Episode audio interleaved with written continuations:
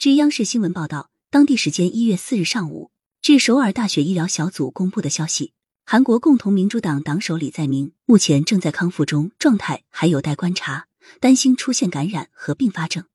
李在明手术的主刀医生，首尔大学医院移植血管外科教授闵胜基在记者会上介绍说，李在明左颈部胸锁乳突肌根部上方有一点四厘米长的刀刺伤，凶器穿过肌肉，其下的颈内静脉有百分之六十被切断。所幸未造成其附近的动脉、脑神经、食道、呼吸道损伤。闵胜基说，虽然李在明正在顺利恢复中，但由于手术部位可能会出血或出现血栓，有可能发生感染或手术并发症等，所以还需要进一步观察。